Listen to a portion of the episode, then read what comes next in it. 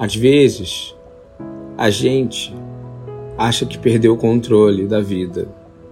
Às vezes a gente acha que está tudo muito difícil e que estamos muito tristes. E eu vou falar, realmente é bom perder o controle da vida. É bom a gente assumir que a gente erra e a gente entregar o controle àquele que é soberano e o criador da vida, que é Deus. E finalmente parar de ficar triste com a sua vida, com a sua rotina e começar a celebrar e a comemorar aquilo que Deus faz por você a cada hora, minuto, segundo, dias, meses, anos. Sabe? Porque Deus está sempre esperando você. A passagem do filho pródigo é uma prova disso. Quando o filho ainda estava longe, seu pai olhou para ele com compaixão. Aí o pai de seus servos, rápido, traga o melhor manto, coloque sobre ele, coloque o anel no seu dedo, coloque um sapato novo nos seus pés, traga o bezerro gordo, mate-o. Nós vamos fazer uma festa e celebrar. O pai do filho pródigo é como seu pai que está no céu.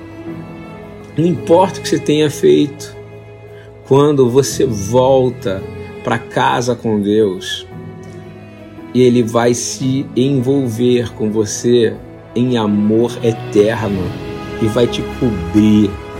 E ele vai ver que você deu o seu melhor para ele. E ele vai dizer: tudo está perdoado. Ele vai pegar um manto novo, vai colocar sobre você. Ele vai colocar sapatos novos nos seus pés. E ele vai fazer um banquete dizendo: Meu filho, hoje voltou para mim, entendeu que quem controla a vida dele sou eu. E aí você precisa comemorar todo dia. Você tem que celebrar a vida. Sabe por quê?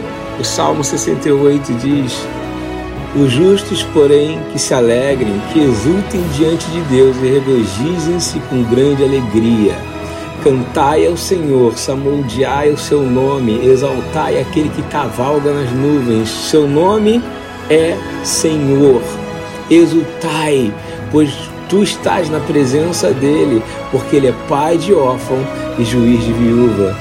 Eis o que é Deus na sua santa morada. Essa morada é acessível a você. Alegre-se e celebre mais esse dia.